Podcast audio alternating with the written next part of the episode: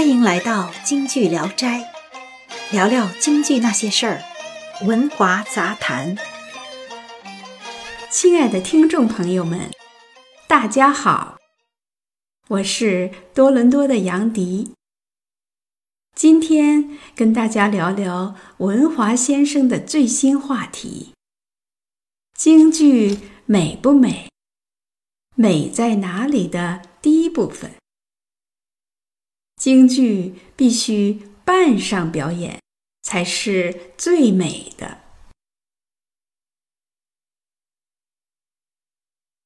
京剧美吗？京剧这个流传了二百多年的艺术被尊为国粹，它美吗？当年曾经的四海艺人谭鑫培时代，京剧是美的；四大名旦占路芬芳的时候，京剧是美；南骑北马关外唐时期，京剧是美的；五十年代名角荟萃、名剧迭出的时期，京剧是美的。谭元寿对春晚说：“你让我唱，我就得扮上；你不让我扮上，我就不唱。”时，京剧更是绚烂无比的美。你不让我扮上，我就不唱。作为一个著名的表演艺术家，谭元寿为弘扬京剧艺术的魅力是自负的。他。是在为京剧艺术的博大精深自负，为京剧艺术的发展传播尽一己之薄力。那是一九八四年的春晚，谭元寿全副披挂，出演了谭派名段《定军山》。只见他身扎大靠，全身覆甲，足蹬厚底儿。头顶盔头，颈带三尖，窄袖锦腕，四面靠旗，八面威风，活脱脱的把老将黄忠那威武庄严、万夫不挡、迷而一坚的英雄气质展现在了舞台上。再加上他那抑扬顿挫的唱腔。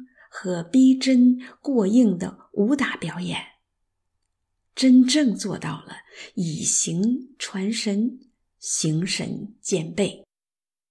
下面就让我们一起来重温一下这段经典。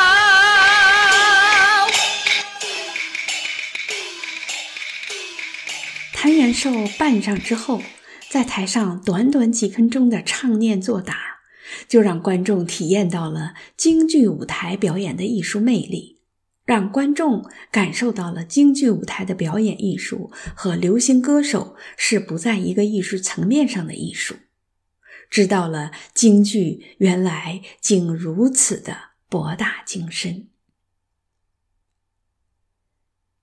京剧讲究的是四功五法，唱功只是其一。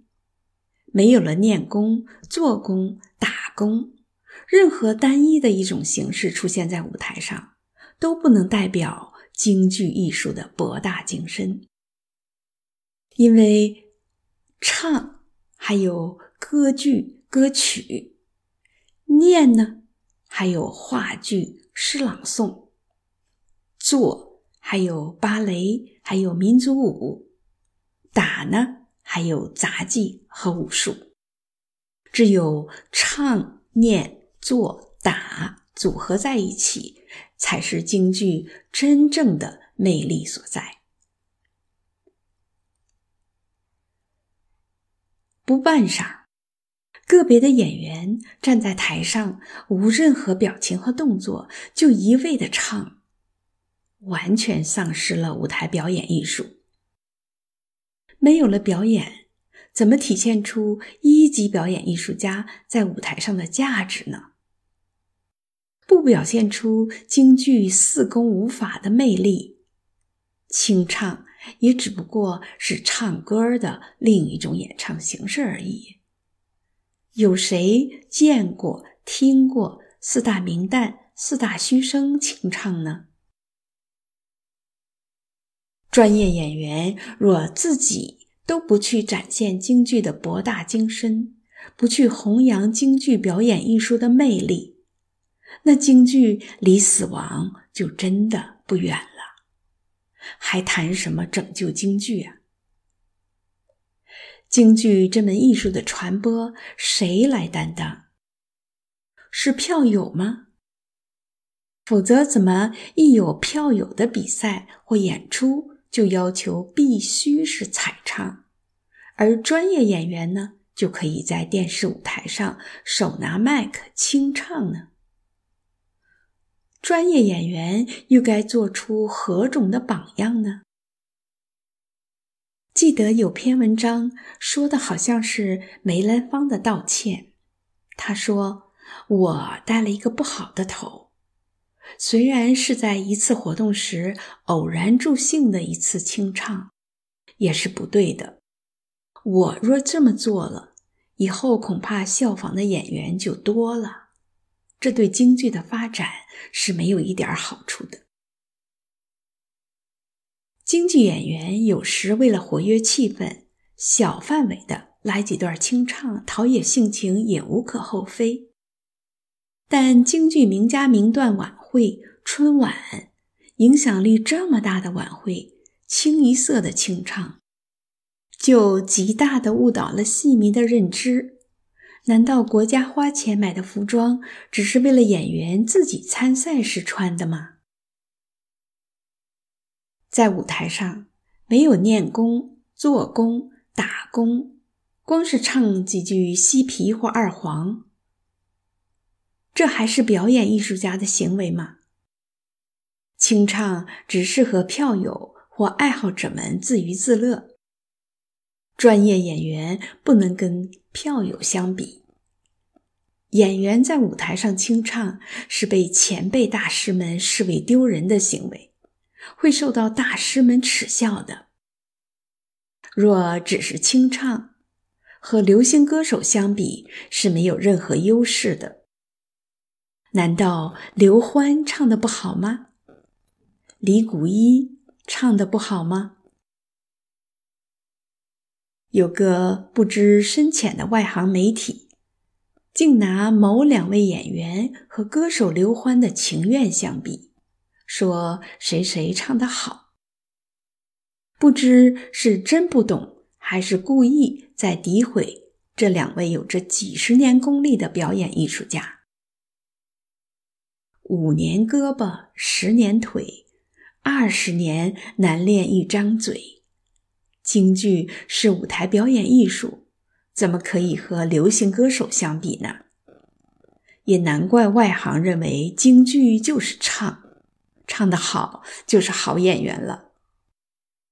难道京剧演员就只会唱吗？当今电视媒体的京剧节目上，清一色清唱，不见了蓝脸的窦尔敦盗御马。看不到红脸的关公战长沙，没有了黄脸的典韦，白脸的曹操，更听不到黑脸的张飞叫喳喳。